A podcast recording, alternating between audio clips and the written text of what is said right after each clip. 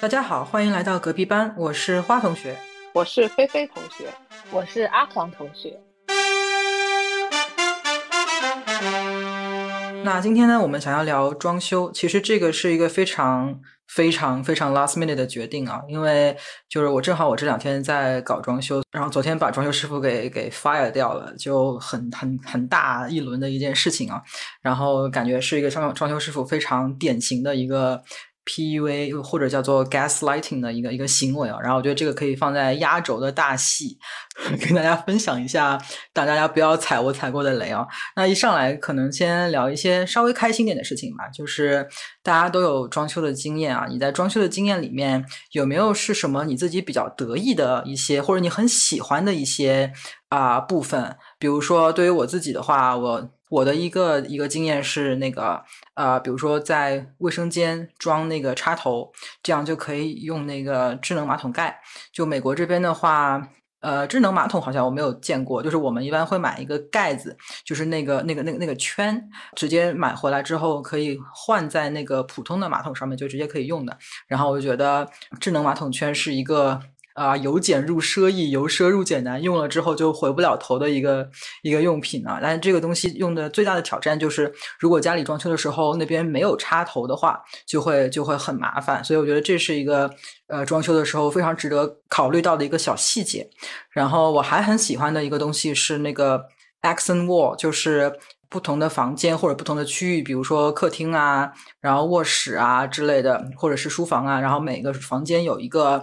有一面墙，它的颜色跟别人是跟整个房间的主色调，呃，浅浅的白色的那个是不一样的。然后我们当时搞的时候，比如说客厅搞了一个那种挺复古的那个一个绿色，然后在那个主卧里面搞了一个比较深的一个一个一个蓝色。因为如果整体都用绿深色的话，会比较暗，所以我们房间大部分的那个。墙还是用的浅色，但是有一个 accent wall 就会很开心，就在挑颜色的时候也很开心。然后啊，做完这个事情之后也很开心，因为每天看到的话就会觉得有一点不一样吧。因为我们后来有试过在另外一个另外一次装修经验中，后来就。怕麻烦就没有搞这个，然后所有的墙都是一个颜色的话，的确是会挺单调的，然后就的确是少了一点那种温馨跟比较快乐的那种那种感觉，而且有的时候看着那个颜色就会回想起当时就是要为这个房子装修而花的一些心思啊什么，还是觉得很很很温馨、很甜蜜的那种感觉吧。这个是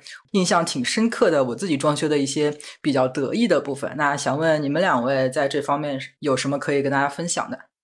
厕所有做这件事情，就是新加坡这里的 bug。所有的新加坡的屋子都是不允许在厕所有任何插座的。我不知道那个花同学有没有注意到？我还真没注意到。那现在很多人用电动牙刷啊，你连电动牙刷都没地方插吗？对我用，因为比如说我用水牙线这种的话，我只可以就是在拿到卧室啊或其他有插座的地方。新加坡说出于安全考虑，他们是不允许在厕所有任何那个就是插座的，然后但是我在上海的家，就是我们那时候在厕所有准备插座，然后我我们也有那个智能智能马桶圈嘛，智能马桶圈我觉得对我来说最重要的那个功能是它在冬天可以加热，那个真的是我觉得很重要，特别是你晚上起夜上厕所的时候，你真的不想坐在一个冰冷的马桶上。我觉得新加坡把那个直接规定说你的厕所不能装那个插座这件事情挺新加坡风格的，就是它把它规定的真的是非常的细致，就是我觉得很少有国家会会把这么细致的东西也有这样一个考量嘛。然后美国这边的风格就截然相反，就美国这边我们的厕所。肯定会有插座，因为美国人本来就挺喜欢用各种小家电的嘛。然后电动牙刷的普及率也非常的高，所以肯定是要有那个那个插座，而且男生还要电动剃须刀啊。然后你吹风机，有的人也会在厕所吹啊之类的嘛。然后所以美国这边它的那个厕所的那一个插座，它是有一个特别的一个一个。一个东西，它好像是防水的，所以如果是有水进去还怎么地，它是会跳掉还是怎么样？就它的那个插座本身是跟外面的普通的那个插座是不一样的，所以我觉得这个是美国的一个思维，就是它有一个啊可能存在的危险，然后我们不是说禁止它，而是我们用一个方法去解决它。我觉得这个就是挺体现了美国跟新加坡的这个这个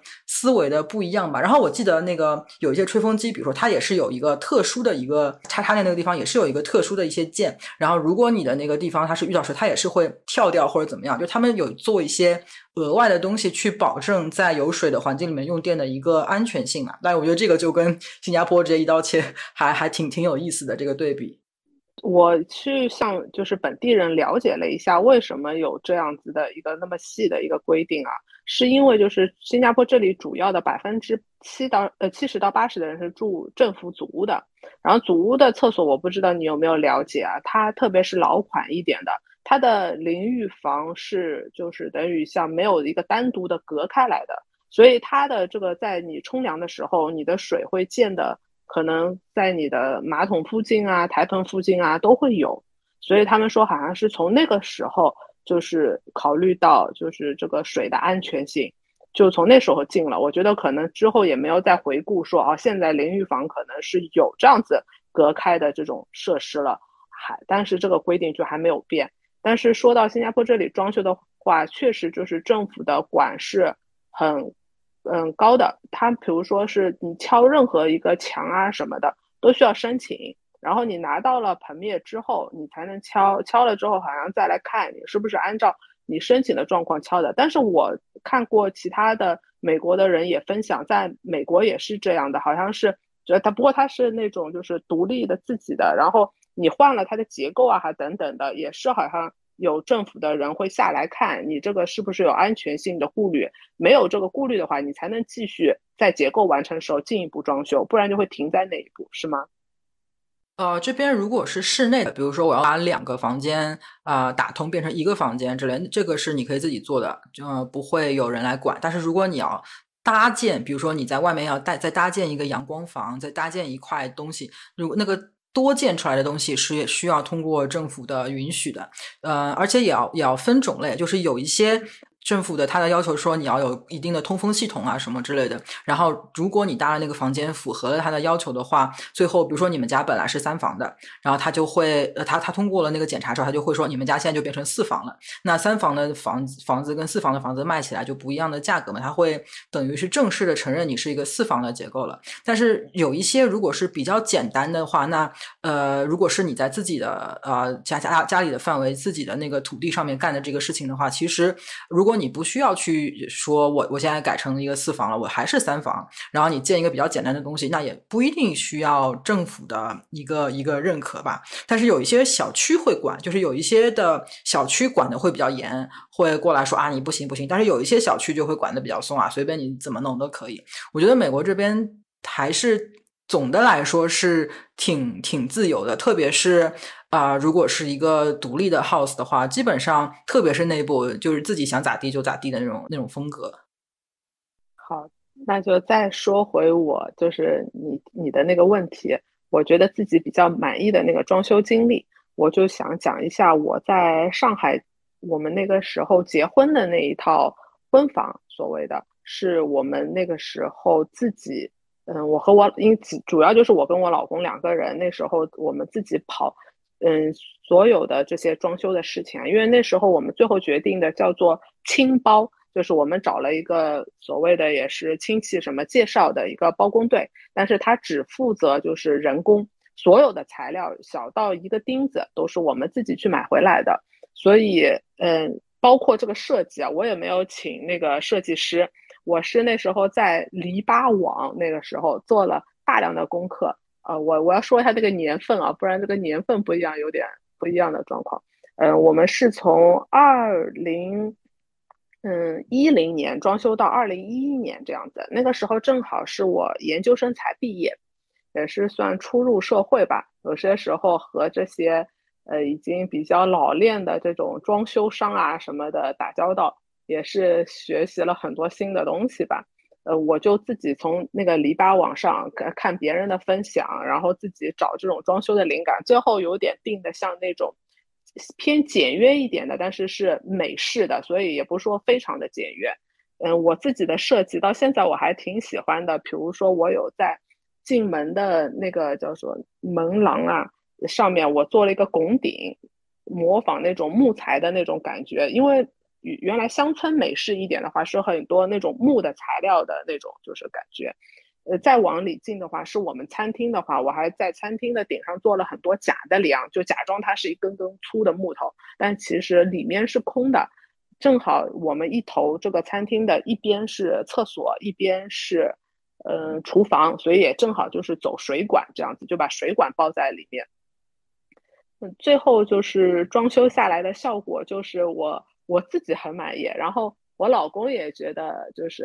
嗯也不错。但是呢，就是家里的父母吧，就觉得有些细节太多了，之后他们总觉得打扫起来是件很麻烦的事情。但反正也是我们自己住，我们自己负责打扫，所以他们只是随便说一下，也没有什么好影响我们的决定的。不过确实后来发现上海灰好大，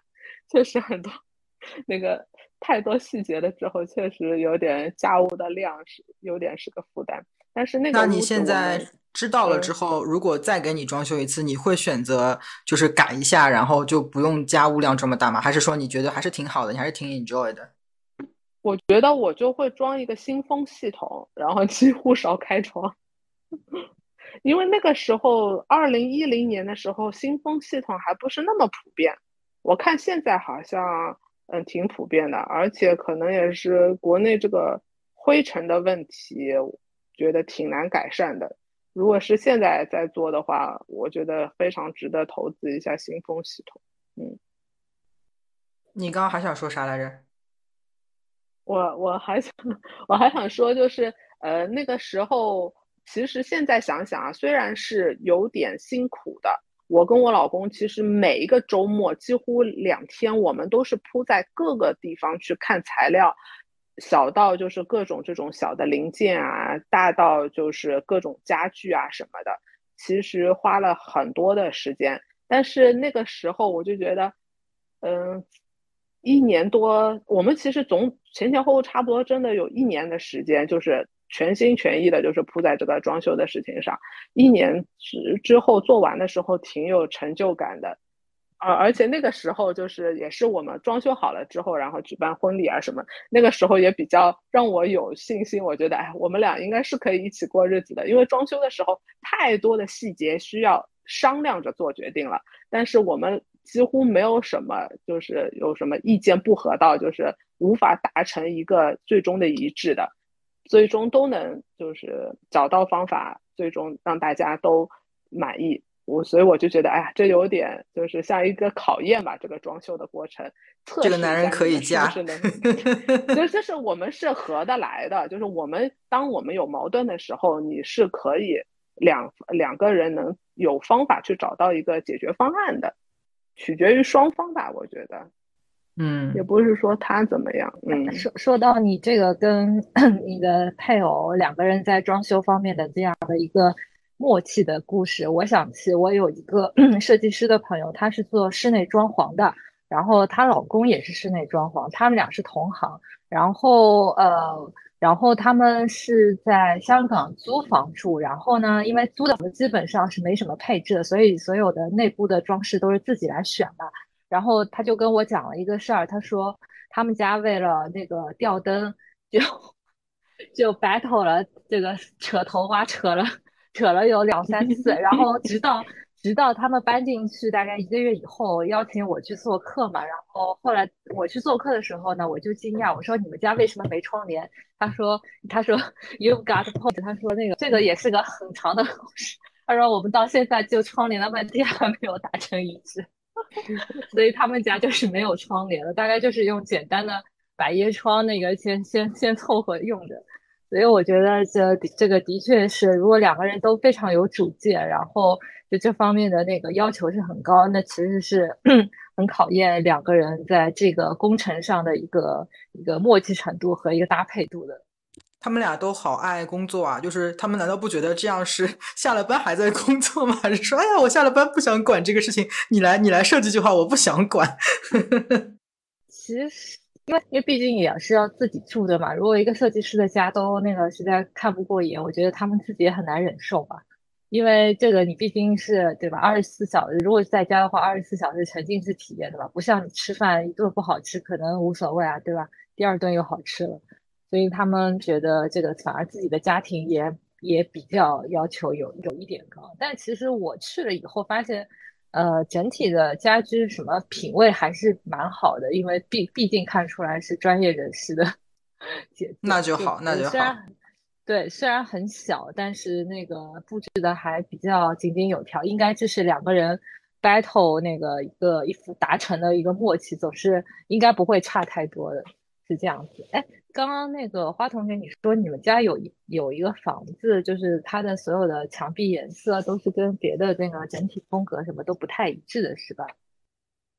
就我们家会有一个那个呃基本的底色，就是那个有一点点带银银色的那个白色，银白色很浅。然后，呃，是基本上所有墙都是这个颜色，但是在比如说客厅的啊，有一面墙是那个呃绿色比较深的一个古典的一个复古的绿色。然后，比如说卧室的床头的那一面墙是啊比较深的深蓝色。呃，然后比如说书房的有一面墙是啊深灰色的，然后还有一间客房是。涂了那个粉红色，呃，厨房是涂了一一面墙是亮黄色，就是每一个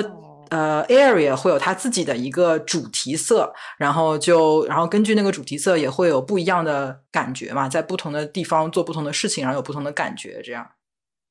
那我觉得这 个对整体的这个风格把握还有装饰装潢要求还挺高的，因为。做的都雷同，还蛮容易的。要做出每个房间的个性，然后还要关键还要协调，这个的确是挺难的。然后刚刚那个飞同学说到这个家里积灰的问题，其实这是也是很困扰我的一个问题。因为像我是一直是很喜欢像宜家这种北欧风格的。这种家具啊，或者布置，但是他们那种你可以看样板间，它的所有的橱柜啊，基本上都是开放式的，而且正因为开放式，所以能够更好的去组合搭配。但是，呃，你在国内如果生活的久了，你就会发现，有一开始我也很喜欢，但后来就被别人说，哎，你这个太不实用了，很容易积灰。还有它很多的那种室内装潢的那种灯啊，就那种。呃，有各种立体造型的，不是一个完整平面的灯，都会很容易积灰。然后我这次现在住的房子三年前装修的，我是买了一些宜家的灯，还有那个呃有一个衣橱，但我也发现这个积灰问题真的是特别头疼。就是说，呃，有我觉得，所以我觉得装修这个东西还是要考虑它的实用性，因为可能一时的那种审美，你觉得这样是比较好看的。但是时间长了，其实是考验这种设计方案的，它耐耐不耐用，就是实不实用，是不是给你生活带来方便。比如说，你要经常要擦那个积灰，真的是特别特别崩溃的一件事。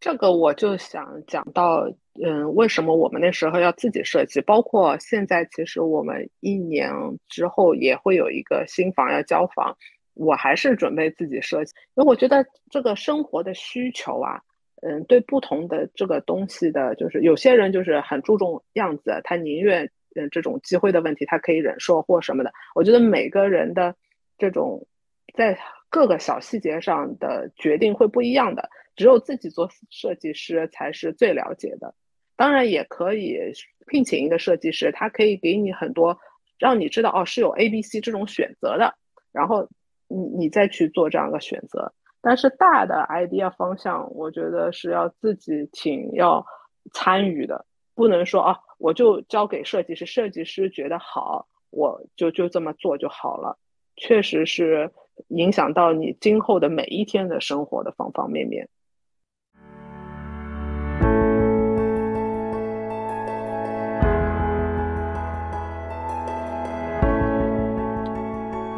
近有一个朋友，他在那个北京装修，然后他最近跟我抱怨一件事情，就是说他发现那个那个，比如说最近都啊流行一个什么风格，然后基本上建材厂啊推销的基本上也都是这个风格了，甚至啊那些师傅会跟他说啊你要的啊怎么？不一样啊，人家都是这样子啊，你这样子很怪啊，根本就呃不随大流啊，你以后肯定会后悔啊什么的，跟他讲了讲了很多这样子的一个一个事情啊，就比如说他说现在最流行的那些柜子啊，奶白色好像是柜子吧，然后他就说他不想要奶白色，他想要另外一个颜色，就发现。就是因为现在的流行色的话，就会有很多的款式可以去选择。但是如果他想要挑一个比较小众的，不是现在流行色的话，就会非常非常非常难去找到一个又款式满意，然后又颜色满意的一个一个设计。然后还有一个，比如说他说现在大家很很多都非常的流行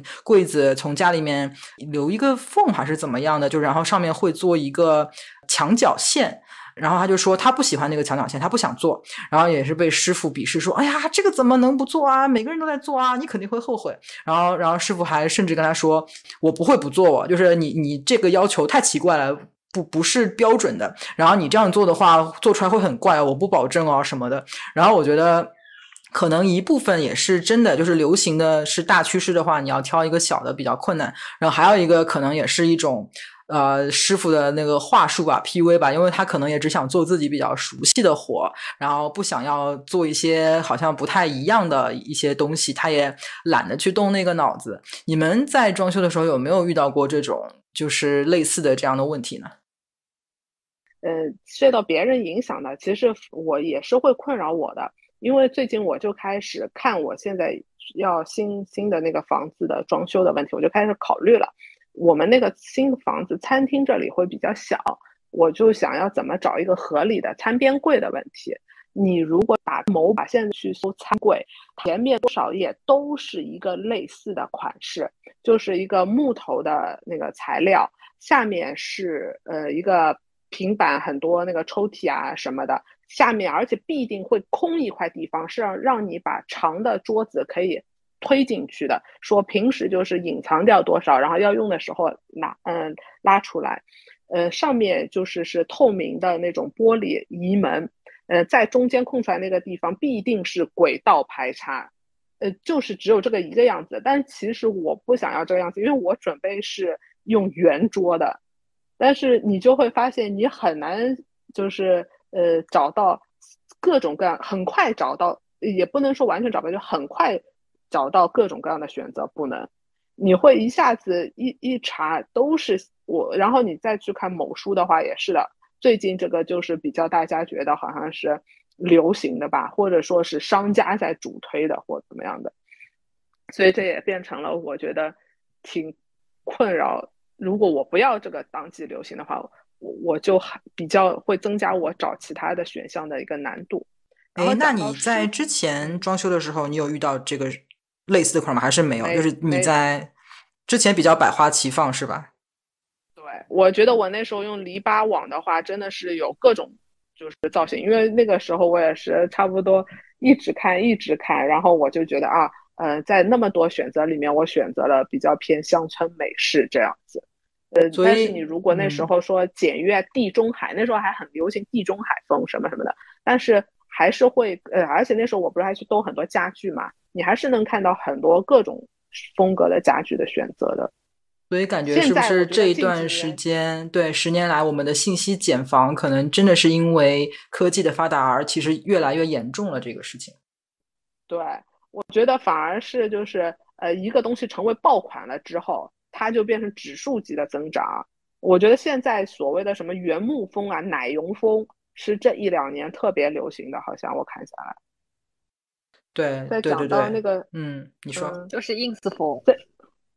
，ins 风，老红书风，就是这种，对，对，对，对。但是你有时候不想要这种的话，你就难了，就成为难题。如果你真要这种的话，可能就比较容易，因为大量的现在有的选的就是这种。再讲到那个师傅的那个问题的话，我们遭遇到我们相对最不满意的一个师傅，是我们在。呃，两年前我们对现在这个房子进行一部分的也算修缮或者是翻新吧。嗯，那个时候我们就想把厕所呃瓷砖啊什么重新贴一下。嗯，那个时候在这个嗯新加坡，其实你去了解一下的话，你会发现新加坡可供选择的装修商并不是很多，因为它这个市场不是很大。而且能找到的呃所谓的这种手工的师傅也选择不是很多，大部分是来自于马来西亚，还有一小部分是来自中国的师傅。我们就碰到了一个中国师傅，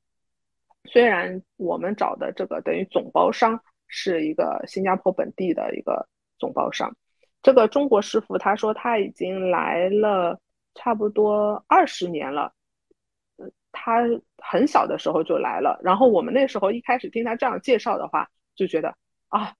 嗯，我们这次碰到的师傅不错，他来从二十年前就开始做这个瓷砖的这个工，肯定是手艺很好的。呃，但是做到后来，你就会发现，哇，跟我们原来在上海做的那个比。根本就是这个技术差别太大了，它各种就是不齐啊、不对纹呐，然后歪啊，都都是的。然后你跟他讲的话啊，他也是会有一种 PUA 你的这种，就是不断的洗脑，就跟你讲这个已经够好了。新加坡这里大家的标准就是这样子的，不需要翻新了，因为瓷砖要从返工。是一个很很很大的那个比较麻烦的那个事情，因为它都已经干了嘛，而且这个里就是有点是所谓的卖方市场，呃，是活多工人少，他还要忙着去做其他的活赚其他的钱，他不想在你这里这个再拖延时间了。我们来回来让他再回来小小的返工过三次。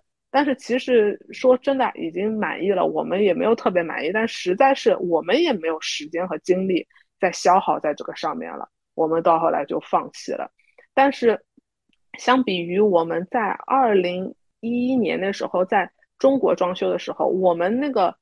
瓷砖的活复杂多了，我们那个整个客厅都是大片的砖，还要贴棱角的，其实是很难的。而且我不单单让他们贴棱角。每四片斜砖中间，我还要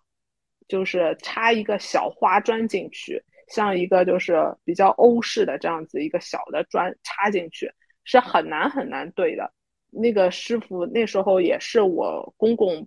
帮忙看着的时候，只要有一点点什么问题，他都让他们返工，他们也是返工好几次。我觉得无论是从态度和技术上，我还是上海装修会。好很多，相比于我在新加坡的经验，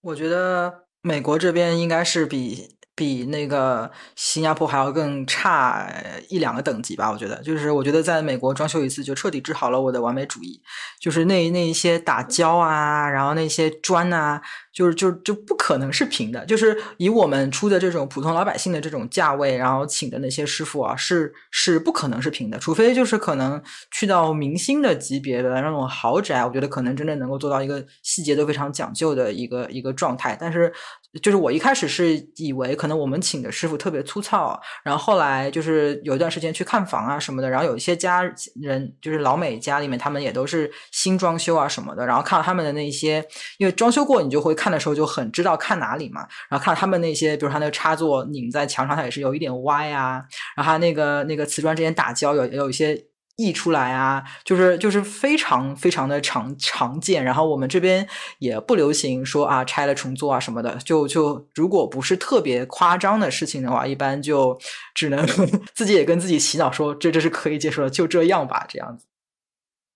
所以我觉得装修队这个东西完全是靠人品以及靠你自己的那个呃这个这个。社交能力、铁腕能力去 hold 住，因为像我们家找的这个装修队，因为是以前亲戚做生意时候认识的，就我们亲我们家族有很多人都是他们来负责装修的，属属于认识的，知道吧？所以这个呢有好处也有坏处。有好处呢就是说它相对不会沾你太多，因为毕竟大家大家那个大概那个价位啊、水平啊都心知肚明的。但是有一些东西可能就。比较不好，不容易翻，不好翻脸。如果是外面自己呃陌生的，那你可能翻脸起来比较容易。然后反正我记得就是说前期工程还蛮顺利，但是最后呢，卫生间它它那个上海话叫拆了个烂屋嘛，它有一块卫生间东西没有做好，导致有一点点那个渗水嘛。然后我们就其实是个小工程，可能半天就好了，让他过来返工，然后那个师傅就。各种推脱，然后后来又碰到疫情。他本来其实，在我们这边是有几千块尾款的，然后那么那没有办法顺，我们就顺利到这，呃，这个是这个这个就顺利到账的这几千块给扣住了，然后重新找物业来弄了。所以我觉得这个东西一个看看运气，你碰到的那个师傅稍微比较好说话，比较上心的，那你还不错。呃，另外一种就是靠你自己的这个怎么去，你你怎么去 PUA 人家，你怎么去交涉维护你自己的权益了。听你们这样说下来，我就觉得装修行业好像是一个像野生丛林的感觉啊，就是很很达尔文主义，就是好像就是要呃谁狠谁才有话语权，而不是说谁。在站着道理，谁应该怎么？就是要是应该，比如应该按照合同或者怎么样，就是不是这么回事。而且我觉得装修就是听上去好像是一个比较蓝领的职业，但是其实它好像是一个那个专业知识的那个 barrier，那个知识的壁垒。它其实有一点那个壁垒的感觉，所以那个我觉得就是因为有壁垒，所以那些师傅才能 PUA 我们这些不懂的人，说啊这个就已经很好啊什么的。那我们也不能反驳说，哎呀我我知道这个不是的，这个是中下水平。我们我们也。不太能脱口而出就能反驳他说的这种所谓的行业的热知识，我们也不知道嘛。我在想，就其实它是一个很神奇的一个一个行业，就是它其实又有点，比如说像医生啊什么他的那个专业的知识的积累，令到他们可以好像很很高深莫测的说啊，这个你不懂啊，你是外行啊，我们这种才懂啊之类，好像就就挺挺搞笑的吧这个事情。因为我老公他也是算做一类工程的吧，他其实在这方面的知识还多一点，但是这样子也导致他有他的痛苦的，他会比我更能看出那个问题，而且那个时候我们说的新加坡这个例子，我们妥协是因为我们也去了解过新加坡这里的手艺的水平，就是跟中国不可以比比的，这个确实就是一个现状。所以大现状的这个东西不是你一个 case 能改变的，而且那个虽然这个工人他就是 try to 就是那个说服我们啊接受啊什么的，但是其实他的我所谓的新加坡那个总总包的那个老板，他其实态度是很好的，他一直是嗯想尽可能让我们满意的，但是我觉得他也是受限于他没有更好的人手。哎，那我想问，既然你老公其实懂一点这种专业知识的话，那他会跟师傅这样直接来吗？就师傅说啊，你不懂这个就是这样子，然后你老你老公会指出来吗？那如果你老公指出来的话，那个师傅会买账吗？嗯，我老公而且是一个很敢讲的人，他是一个特别不怕冲突的一个人，和我比较是不很比较不同的。所以他都是挺直接的讲的，所以有时候我就怕他跟师傅都快打起来了。但师傅，但是师傅买账嘛，就他讲的那个点，师傅会就认了，说啊，那我好好翻过。还说师傅还是在那边会会多老油条，嗯，就是这种问题。所以还是那种 jungle 的感觉，就是看谁 比较会会处理这种事情，就是碰人分分人，嗯。所以说，现在这个行业，哪怕在被比如说很多传统行业都被那个互联网互联网的商业模式所冲击嘛，就比如说你打车，你有滴滴，然后你很多餐馆都有各种呃 A P P 就给你打分什么的，然后你还可以看到呃某一样东西在不同平台上的价差。但是装修它首先是一个，就像你说的是有个是需要一定的专专业技能的一些。这样的一个项目，而且最要命的是，他每个人的需求也是不一样的，就没有办法去统一量化。就比如说这个车，那我可以就统一大家按照一个性能，它百米加速度，对吧？我这个从高排到低哪个好？而且呢，就是它这个东西呢，怎么说呢？它是一个一次性的一个工程，不像你车，呃，它相对一次性，因为你不可能就是说三年五年就装一次修嘛，你装修一般都是十年。左右搞一次嘛，所以它很多东西都是一次性生意，一次性生意更无所谓了。反正你下次也不一定也能找到他，或者他以后你再过十年装修，你也不一定是这个师傅了。所以这个东西就各方面因素就导致着这种丛林法则的 一个横行，像不像别的那种消费者的那个行业？呃，是消费者的行业，消他的权益能得到比较好的保护，也有统一的一个标准去量化，也有比较明确的一个惩罚措施去制制约人这个商家。所以说，呃，这个这个东西，我到现在也没有想出 解决这个问题的 关键。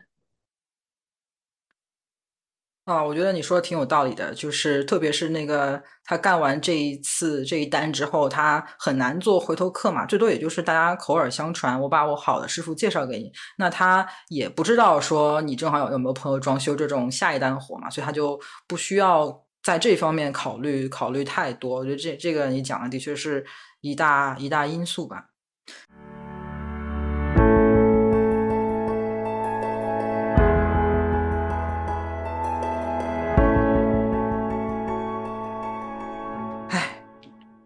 我觉得我要开始讲我这一次呵 呵被装修师傅搞了一个超超超大坑的一个事情。就我们家现在的那个车库上面有一个大的平台，大概五十平米吧，然后那个漏水了，所以我们要把平台重新的呃整一下，弄让它不要不要漏水。呃，我们发现漏水之后是找来了一家那个公司，他们是专门去做啊户外的这种呃防水的这个这个东西的。然后那一个人就跑来呃。给我们啊，呃检检测啊，然后报价这，然后报价的时候呢，就是有两个价格，一个是那个装修工的价格，然后一一个是他们防水的价格，因为他们防水公司呢就号称只做防水，然后是要跟那个装修工合作，就是装修工先把原来的那些啊水泥啊木板啊全都啊撤走，然后换成新的，然后他们做完那个打底的那个木板之后呢，然后防水公司过来做防水的工作，然后防水的工作做完。之后呢，然后又轮到装修公司去把那个在防水层上面再去做一些啊呃，就是那些呃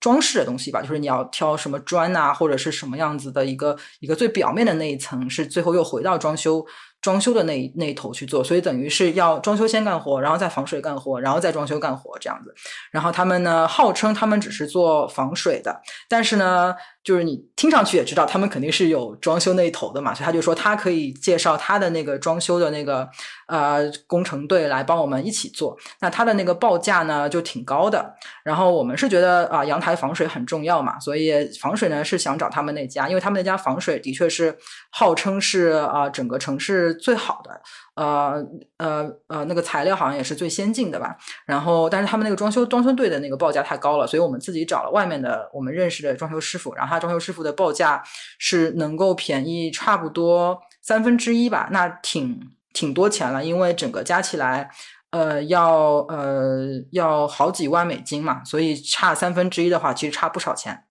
那然后那个防水的那个人呢，呃，又说啊，你们可以在外面自己找装修装修师傅啊，没关系的，我们跟谁都可以合作的。那我们两个很天真的人 就觉得他这个话就当真了嘛。那我们就说啊，那我们找自己的装修师傅来，然后你们你们就只是做防水，那我们一起合作啊，我们来做这个事情嘛。他也就是说没问题嘛，这样子。然后呢，我们找的装修师傅呢是中国人。然后，因为中国人的报价呢又会比较便宜一点，原因就大家也都懂嘛，所以我们作为比较比较预算比较紧嘛，我们就想要找比较便宜的那些那些选项嘛。然后那个装修师傅呢就英文不是很好，然后防水呢是一个很很。呃，地道的美国公司的美国佬，然后他的那个算是跟我们一直联系那个算是销售吧，他其实应该不是真正去干活的那个人，但他就是负责跟客户联系的，有点像 project manager 的一个呃 project manager slash 销售的这样一个人，呃，所以我们呃决定要开始做，要用我们自己师傅，他们就他们就说好，没问题。所以第一次呢，就是我们约了我们的装修师傅，然后那个防水的人呃一起过来。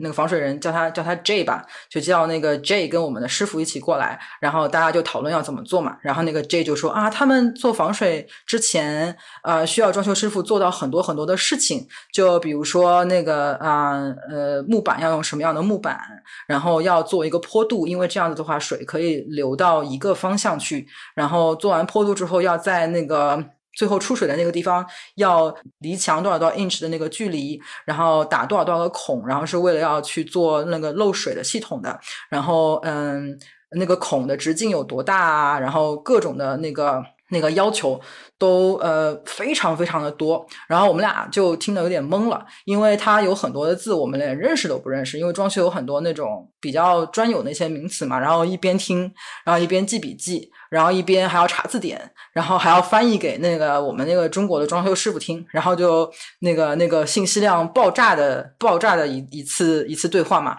然后他呢，嗯，当时呢就表示啊，这个是挺是挺复杂的，所以他就把有一些那个关键的信息呢都写下下来，他写在那个我们的那个阳台上面，因为我们反阳台反正要要拆了嘛，所以他就拿那个马克笔直接写在那边说啊，这里你要打一个洞啊，这里你。距离是多少多少？你要怎么怎么地去做？然后全都写好了，然后我们就觉得那这个事情应该是没有问题嘛。然后后来呃，那个要跟他们做防水的人排期，然后排完期之后，那他们的防水的时间定了，那我们再找装修师傅来，呃，在他们来做防水之前，把那个阳台先拆了嘛，因为那个。那个老美的公司是时间比较没有弹性嘛，那我们只能委屈我们装修师傅去那个那个迁就老美公司的那个时间弹性嘛。那先那边定了时间之后，我们再找装修师傅过来，要因为要把阳台整个拆了，然后那个阳台拆了之后，它就是非常的脆弱嘛，因为它等于啊没有了那个防水的系统啊，全部都拆到只有木只有木梁，然后开始那个铺木板什么的，就会就会其实是个非常非常脆弱的状态，只要一下雨。等于就我们楼下那个车库，所有东西就全都就是会淋在雨里面这样子嘛。因为车库虽然车不怕雨，但是车库里面你肯定也堆了很多东西嘛。而且车库的旁边就是家，就是只是一扇门，那个门也不防水，所以就是会是一个很脆弱的状态。那我们跟他们敲定了时间就开始做了，然后做了啊几天之后。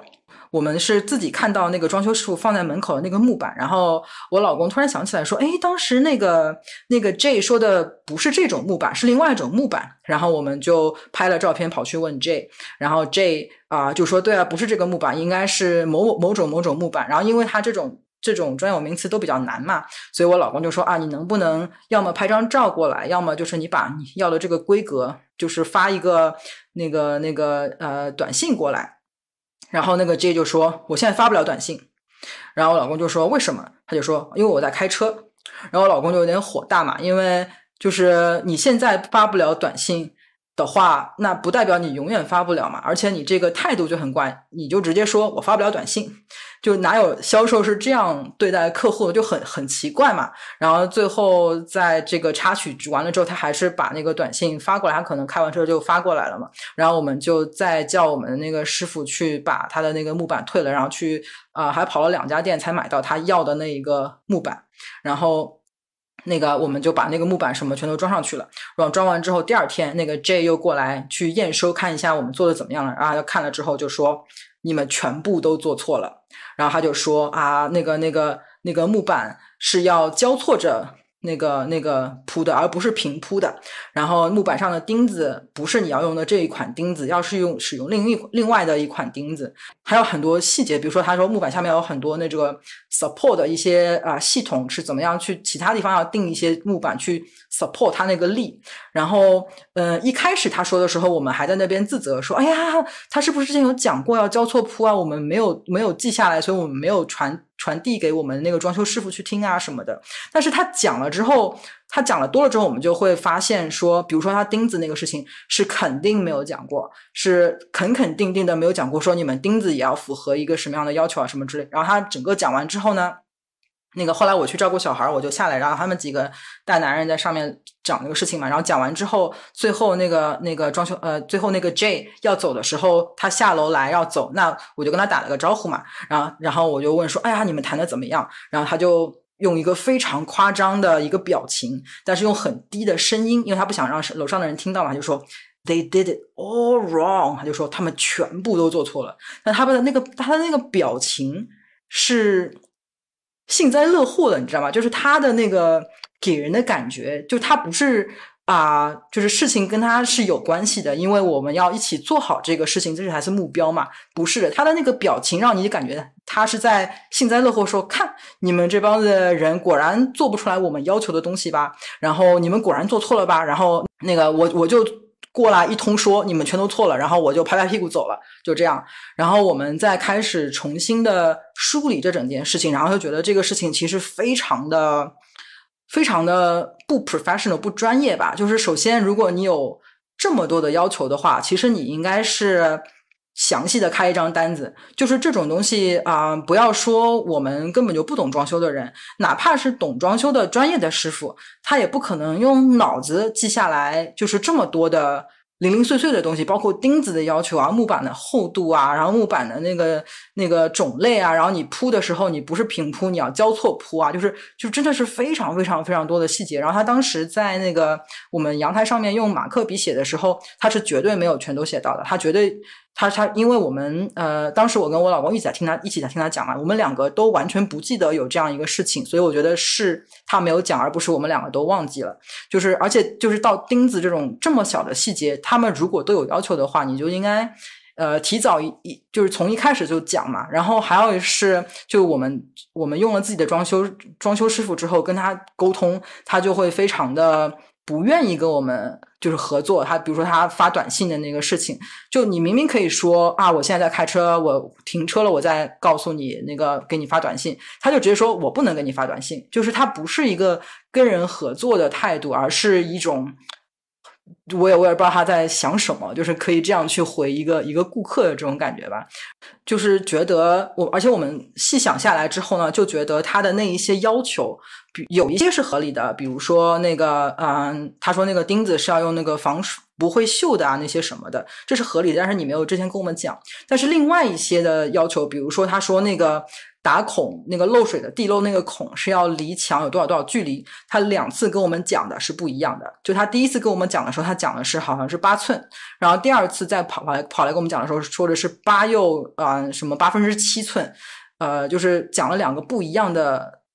不一样的数据，所以说明他们其实是不是说真的是要一板一眼的照足他们这个这个标准的，而且他们这个标准也不一定是行业标准或者说是安全标准。就我们听下来之后，感觉更像是他们的那个公司的标准。然后他们为了让你去一定要去符合他们在做防水之前的那一些琐琐碎碎的要求，而就是定了很多这样子的。不是说真的全部都有必要的这一些规定，然后他们就抓住很小的事情就会说，那你这样子的话，我们没有办法给你做防水，或者说我们给你做了防水的话，我们就不包保修了，因为你没有达到我们的要求，所以我们做防水根本就不不保证你不会漏的，你们漏是不能来找我们的，因为你们没有符合我们的要求。但他的要求可能也不是真的是嗯 reasonable 的，在在这个这个情况之下，然后。现在最大的麻烦的问题就在于说，他说那个木板是要那个交错的铺在那个横梁上面，但是我们现在铺的时候是平铺的，没有交错。然后那个木板基本上已经是不太可能再把它拿拿下拿出来了，因为钉子全都钉进去了，然后那个打胶也都全都打了。然后如果把木板全起的话，等于就是整个工程要从头再做。那我们的装修师傅也不肯嘛，一个是钱，一个是时间，就很。而且就是功夫也都废了嘛，而且根本就是那个那个我们的就是就是那个沟通之间的这种问题，也不单单是我们这一方面的问题嘛。就是我觉得他们根本就没有一个非常专业的一个一个呃列表，说你们要完成这些这些事情，所以我们就整个工程就停在那里的。然后我们我们的阳台现在就是非常脆弱的状态，一旦下雨的话，就等于是整个的，因为它没有做防水，所以我们现在就是个木板在阳台那边，在那个。阳台跟那个车库之间就是一层木板，然后也没有地方去落水，所以它的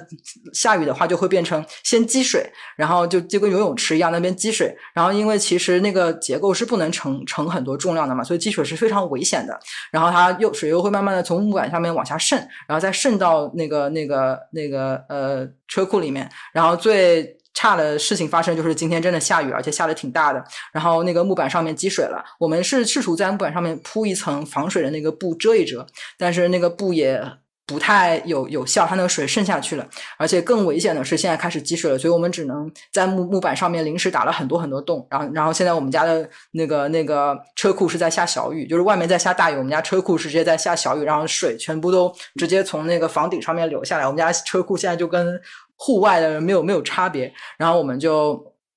觉得就是那个在跟那个防水师傅已经没有办法再聊下去了，我们就直接把他 fire 了，然后我们就让我们的装修师傅帮我们把防水一起做了。因为装修师傅说他其实也能做防水，就是他就觉得什么啊全程最好的啊，只能找他们那一家啊什么啊之类的，就是他就觉得那个那个师傅，他们俩装修师傅彼此都看不上眼嘛。那我觉我本来也是觉得这个是就是同类相亲的那种那种感觉嘛，但是现在的确是觉得。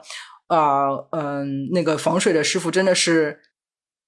就其实一直就是在 P V 我们，在在 gaslighting 我们，他就一直显得自己非常的啊很懂啊，漏了很多专业的字啊，但他其实根本就没有帮助我们去一起完成这个事情。他更多的我们自己私底下的想法是他觉得我们就应该用他们的装修队，而且我们用了自己的装修队，他们就非常的不配合的那种状态。这个就让我想到了我老公的工作，他其实他的工作就是工程项目的整个管理，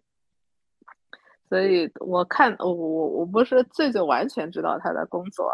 但是我看有几个点就是他比较重要的，一个就是很多东西要呃就是 black and white，要有这个东西不可以只是口头的那个说。必须有那个证明，因为他们也会以后发生了问题，然后回来再看到底是哪方面的那个。还有就是他们每天，呃，有如果有去现场工作的人，他们每天，嗯，现场结束之后必须有一个带照片的一个报告，他们都要把今天怎么东西的进度，然后怎么样了，实时拍照下来，因为有时候还不能全部用语言的描述，能那个完整。还有一个关键点是，他们因为是整个工程的总包，也是有很多这种嗯所谓的供应商，很多东西就是要听不止一家的意意见，你必须有一个两到三家的互相参照，彼此才能知道相对你能掌握一点比较准确的信息。但是我觉得这个装修的东西其实也是一件可以学习到的。下次就会，就是比之前更有经验，知道什么地方可以做得更好。装修就是一个大工程，大的 project，我觉得。哎，那我想问啊，那个，嗯，哎，那你们家现在住在那个危房简屋里面，会不会对你有一个比较直接的一个影响？就你们有没有做好一个就是 second plan？你把那个炒掉了，但是你现在已经下雨了。那你怎么办？就最坏，有没有想预想过最坏到什么程度？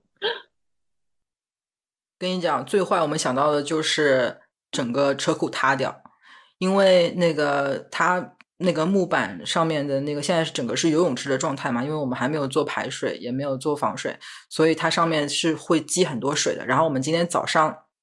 知道要开始下雨嘛，然后就做很多准备，然后包括 Google 一下说那个那个那个这种木板到底可以承受多大的重量嘛，然后乘以一下我们的那个面积，然后再除以一下那个那个呃那个雨的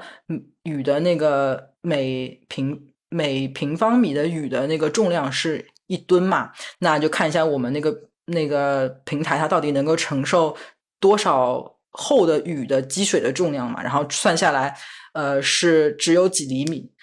就是只要积了几厘米的水，那个重量就其实就已经超过了它那个木板本身能够承受的那个重量嘛，然后就会那最坏的结果就是整个整个车库它会塌下来嘛。所以我们现在把车已经停出去了，然后但车库里面有很多东西没有地方放嘛，就先放在那边。然后我们一开始是想要在那个本来它就在侧面有唯一的一个那个排水孔，然后它还呃本来就是在的，所以我们想要把那个。积水都往那边去导向那边，但是因为它积水那个那个它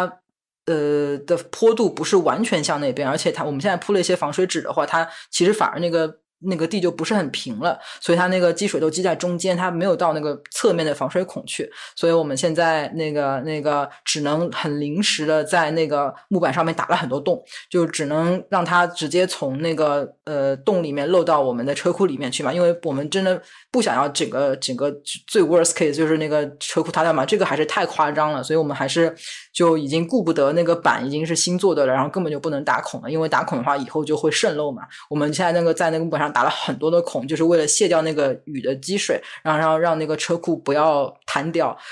就就这样子。然后还有一个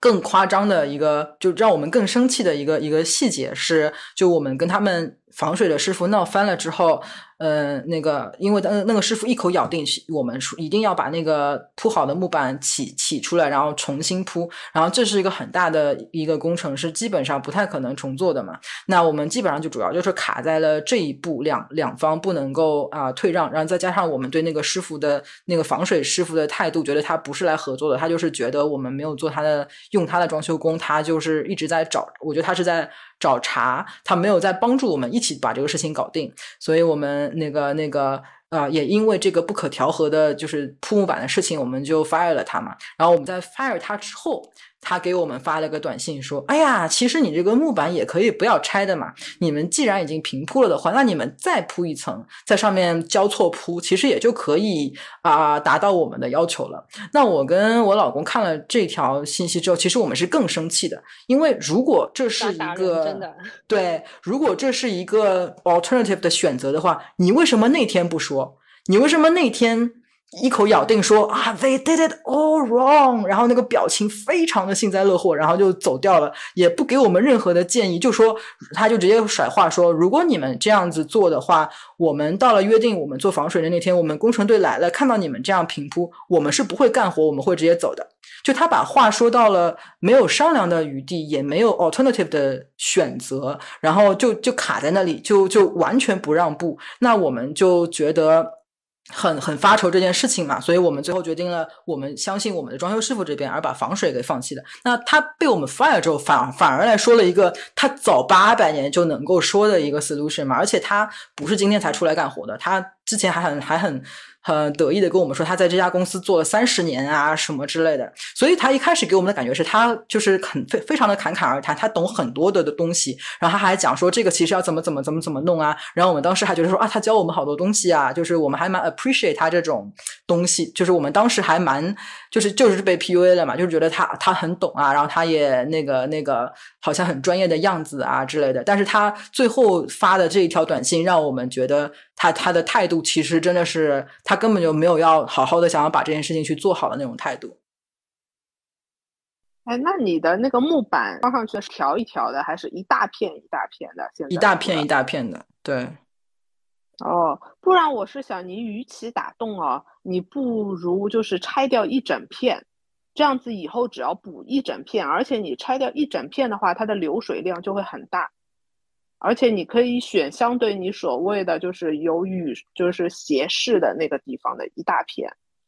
那我觉得你讲的这个挺挺好的，嗯嗯嗯嗯。对你这个洞破坏的面积其实更大，你重补一片的话，比你那么大的破坏量其实只有更好。你一辆车停出去了，你这个而且防雨布，我觉得宁愿去，或者说你有足够多的防雨布，你去遮车库里的那些货，你把那些货遮住。只是你要注意，就是地势低的地方不要再积东西了，因为那个水可能流的过程当中还是会有一点慢起来。地势高的地方，只要它总的量是去地势低的，它就会不怎么倾到你地势高的地方。你把货尽量推到那边，然后你怕这个雨上面这个一条没有的地方会喷进来的话，你就用一个布去遮住它，防雨布。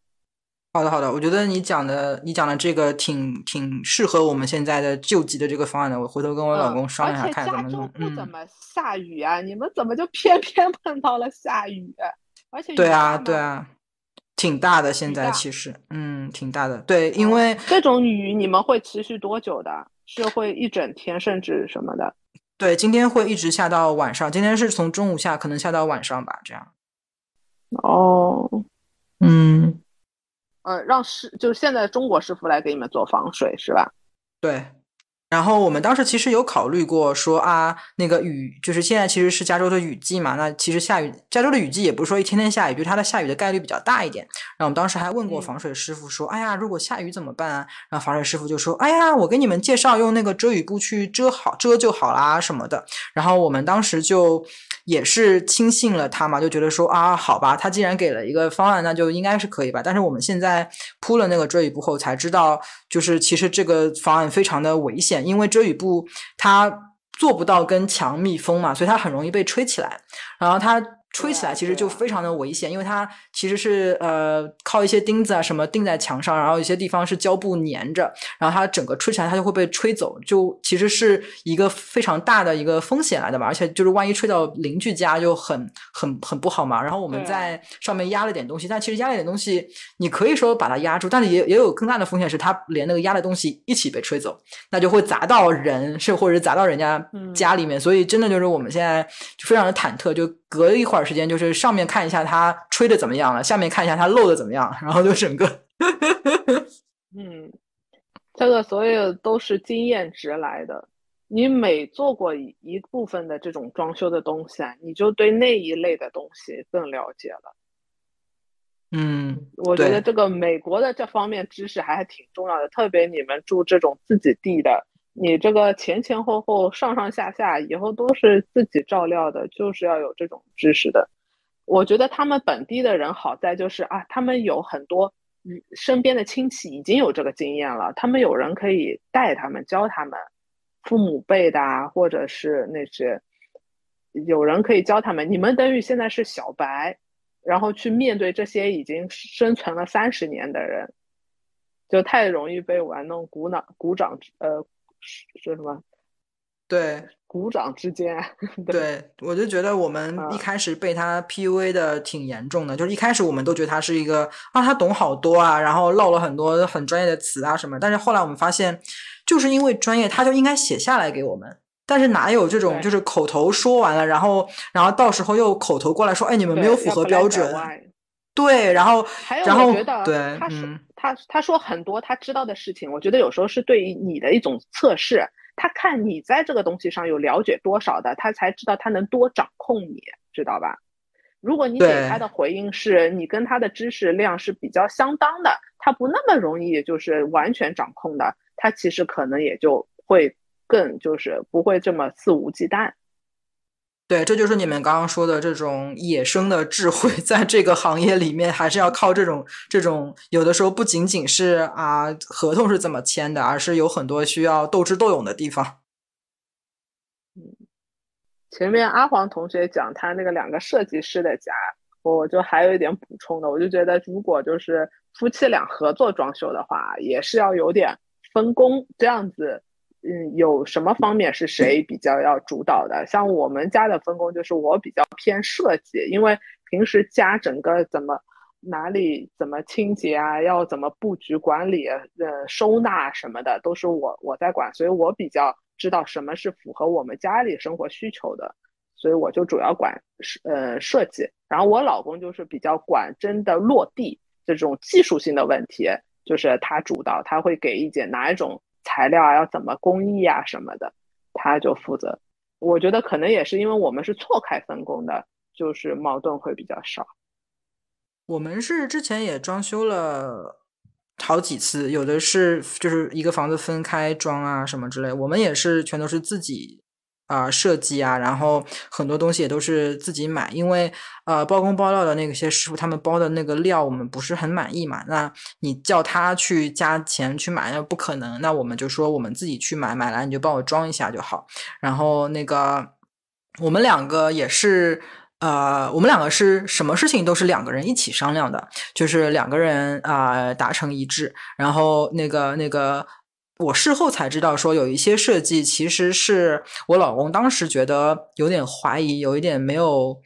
吃不准，说啊这个效果会不会好？但是他当时就觉得他呃相信我的判断，他也愿意去尝试一下，然后他就呃跟了我想我的那个意见嘛，然后我当时。是什么都没有 realize，我以为他说好是真的好，没想到他是心里面有一点嘀咕，但是嘴上还是说好了。但是最后做出来，他觉得还是效果挺好的，就是那个那个，他也觉得啊，这个尝试也是挺成功的嘛。那我觉得他，我觉得我们也可以在这个过程当中一直和平相处，是因为我知道他这个人，就是如果他当时决定了就是采取我的这个方方式的话，哪怕最后出来的结果没有那么好。他也不会怪我，因为他会觉得尝试就是有风险的，就是哪怕他当时没有跳出来说我们不要做这个，我们要保守一点啊什么的，就是那个那个他没有说，他在心里面嘀咕了一下。但是如果他一旦做出了这个决定，说听我的，那他就会觉得这个是我们共同的决定，他不会把这个锅都扣到我一个人身上。所以这个我也是觉得让我们能够和平的度过之前的那一些装修的一个原因之一吧。但是没想到这次就跌到了一个一个另外的一个坑里面了。我觉得，因为有地啊，它是整个建筑的，它的难度是远多于这种 condo apartment 的这种挑战的，等于是有外结构了，不单单是内部的这些，你你们应该是可以学到很多。我是觉得不用太自责，因为什么东西刚入一个行业都是要交一定的税的，就是学费的，所以就你们从这个车库的 顶层的一个防水，其实就能以后也会学到维护 house 的别的部分的一些问题，特别是可能货比几家，然后那个落笔落下来，其实这个东西都是慢慢来的。我觉得反正这也算是一个花钱买的一个教训吧。而且我是觉得那个人的确态度是有点恶劣。既然他觉得他有指定的供应商，那你在签合约时候干脆说的比较直白一点。那你又又不说，然后等你自己找到你的那个装修师傅，然后他又反嘴说你这个东西这个不好那个不好。其实我觉得他就从头到底在刁难你。所以我我甚至怀疑他在那个否定你们装修师傅方案的之后，会不会立刻抛出他的装修师傅的这样的一个。那个那个 呃情况或者什么，就让你改改换装修师傅，因为我 觉得如果在呃我们这边或者我认识的一些装修的一个情况，可能会碰到这种情况。对，那肯他肯定就会说他呃一直习惯的相熟的那些装修师傅，他们肯定会对那些标准啊什么都很很懂嘛，很明了嘛，所以他们肯定会无缝链接啊，无缝合作啊，没有问题。但是因为我们之间的那个。呃，trust，我们之间的信任已经没有了，然后，所以我们也是不可能合作。对对对，所以我们就祈祷快点停雨，然后我们就可以把那个好好的修好，然后 把它弄好。你你只能这么想。广东人觉得水就是财嘛，就是你们今年一定会发财的。采访花同学最后一个问题啊，如果现在重新。有选择的机会的话，你还会选择当初选这种有地的，还是会选择公寓式的？我觉得有地的带娃比较方便，因为我们在后院就可以直接就把娃放在草地上嘛。他昨天把草。把草拔下来放嘴里啃，然后 我把那个视频拍下来之后给我爸妈看，被骂了一顿。然后我就觉得，因为就是家里面后院的草嘛，就我们自己没有走的话，它就没有被踩过，那也没有狗屎，我们家也没有养狗嘛，所以它其实而且是新长出来，因为草是基本上每两三个礼拜就要割一次的嘛，所以它真的是新长出来的干净的草。那我觉得小孩子他现在在口欲期，他就是要把什么东西都塞嘴里的。我觉得他把草塞嘴里，我觉得没所谓。我觉得他迟早就是你不可能真的时时刻都看着他吧，他迟早会把一些脏东西塞在嘴里的。我觉得那就从草开始吧，没关系的。所以我还觉得就是有一个院子带小孩挺好的。继续学习，我们以后有问题还能问你。希望我能以后能到达这个程度吧。我觉得现在看上去我非常的不乐观。